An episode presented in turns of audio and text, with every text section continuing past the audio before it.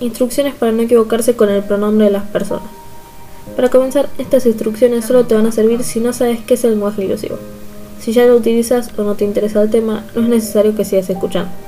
Pero te recomiendo que termines de oír el audio porque puedes llegar a aprender algo siguiendo los siguientes pasos. Para conocer sobre esto hay que empezar investigando sobre las diferentes identidades de género.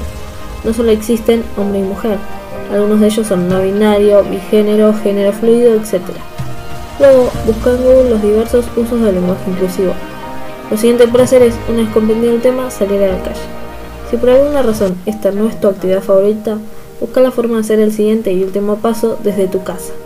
Primero es necesario que les preguntes a las personas por qué pronombre les gustaría ser llamados y cuando hables con ellos respeta su decisión.